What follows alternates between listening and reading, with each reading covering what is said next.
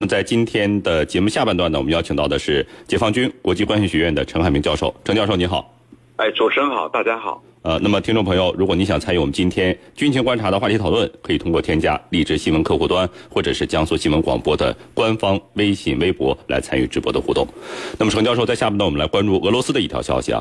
俄罗斯的媒体报道说呢，俄罗斯最新型的锆石高超音速反舰导弹呢，又一次的成功完成了试射，并且在测试的过程当中呢，达到了八马赫的飞行速度。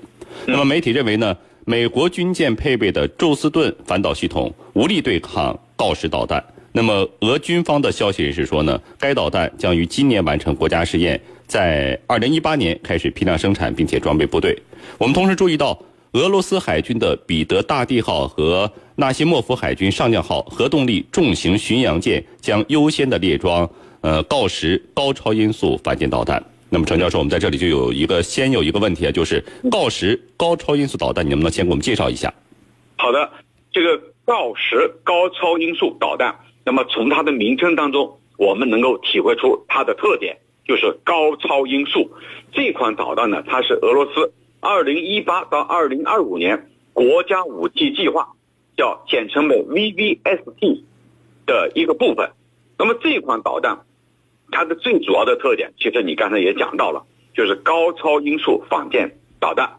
那么它能够达到什么样的程度呢？它可以达到最大速度达到四到六马赫。那么我们精通这个的居民朋友一定知道，四到六马赫就是达到了八倍音速。那么这款导弹啊，按照它的设想是预计在二零一八年开始装备在彼得大帝号和。纳西莫夫海军上舰号重型核导的核导弹的这个巡洋舰上面，那么这款导弹它的射程大约在四百公里啊，有的说更远。那么它在二零二五年要开始大面积的交付给俄罗斯的这个呃军方，就是纳入到这个序列当中。那么目前我们对它所了解的呢，依然还不是很多，但是呢，我们知道它是为未来。升级版的水面舰艇和潜艇而设计的，所以这款导弹有可能代表未来的一种发展的趋势。那么我们还知道呢，它所采用的是使用口径导弹和高玛瑙导弹所使用的三 S 幺四通用发射系统，也就是说，它用的是这种发射系统。那么速度呢，就是比较快的，那列装的时间也也是有一个大概的时间。那么我认为这就是锆石这个导弹的一个主要的情况。那么它的设计师呢是什么人？是谁设计的？是俄罗斯这个海军装备部门为主啊设计的、研发的。主持人，嗯，那么程教授，我们刚才提到了消息说这款导弹呢是完成了这次试射是八马赫的飞行速度啊。您刚才介绍说是这款导弹是有呃四到六马赫的这么一个飞行速度啊。呃。那么这是一个什么概念？我们来怎么理解呢？啊，这个概念我们要去理解的话，我认为可以从几个方面来理解。哪几个方面呢？就是第一，它的速度是这个声音的几倍，那也就是说它比声音还要快。那么还有一个呢，我们怎么去理解呢？就是说，你看锆石导弹的最高速度，它是每小时七千四百公里，是音速的六倍啊。是声音速度的六倍，那么这里头就带来一个什么样的问题？就是说，你比英国的现代化的反导工具，它的击中的速度不超过每小时三千七百公里，这就意味着英国拥有的反导工具对这款导弹它是无效的，对锆石这款导弹是无效的。为什么无效？因为你超越了三千七百公里每小时，那么这款。反导的系统，英国反导系统对它就无用了，没有效果了。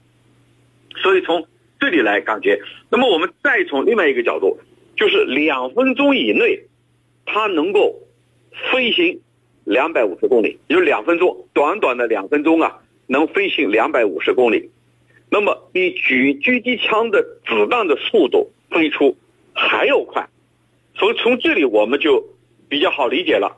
原来这款导弹它的最大的特点就是速度极快，比声音还要快，同时呢也使英国目前现有的反导系统等于摆设。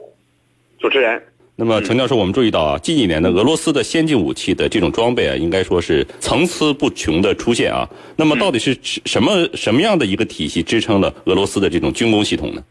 嗯，那么俄罗斯的军工系统啊，在我们军迷的这个眼里啊，它是非常强大的。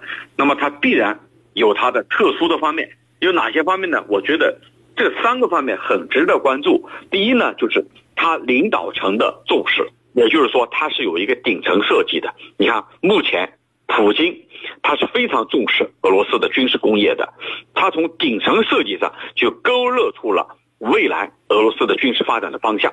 他认为，俄罗斯要重新恢复一个大国的地位，一个强国的地位，那必须要有强大的军事力量作为支撑。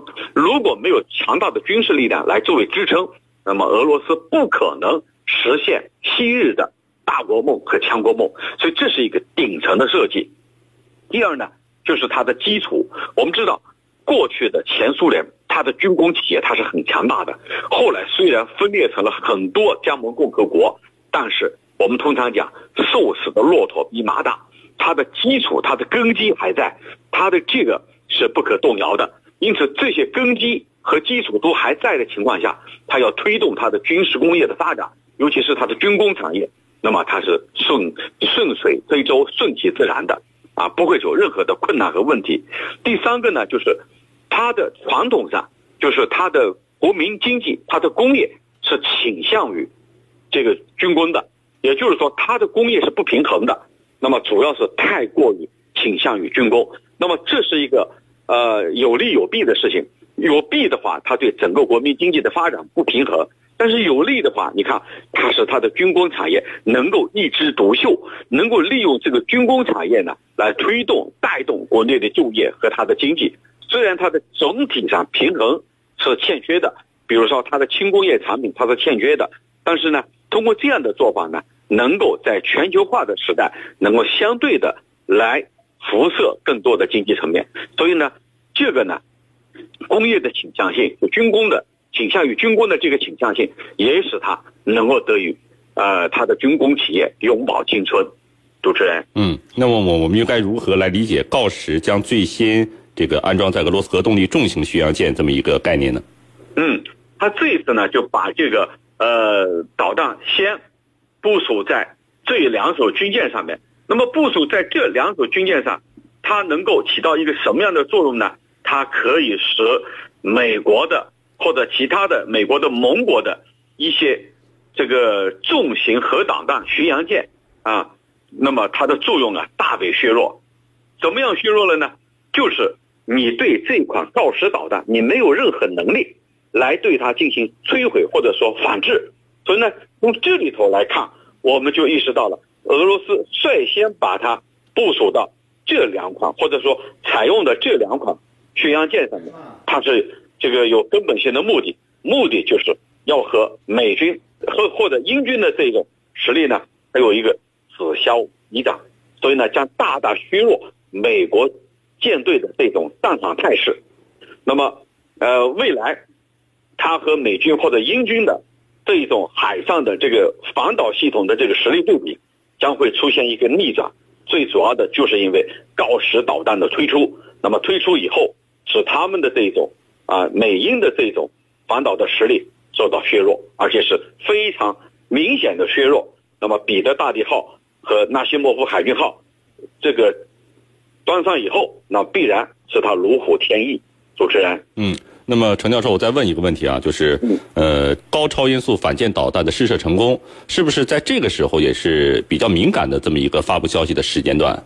嗯，这个时间段呢，的确比较敏感。那么敏感在哪些方面呢？那一方面我们注意到，北约呢正在这个俄罗斯的西部边境啊，对它进行全方位的打压，挤压它的战略空间。那么在这个时候，俄罗斯推出了这个锆石导弹，那么很显然意在对美国形成反威慑、反牵制。那么因为它可以在海上对美国和其他的美国的盟国形成一种军事压制的能力，尤其是在这个。呃，地中海这一带，因为你看，自从美国突袭了叙利亚之后，俄罗斯还没有明显的举动。那么这一次，他试射这个锆石导弹或者装备到两艘巡洋舰上面，就。是一个非常明确的反制信号，就是我俄罗斯未来在和你美国的这种博弈当中，我是不会甘拜下风的，我一定会在其他方面会找回来、补回来。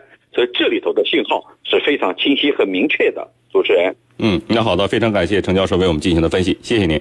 不客气，主持人，大家再见。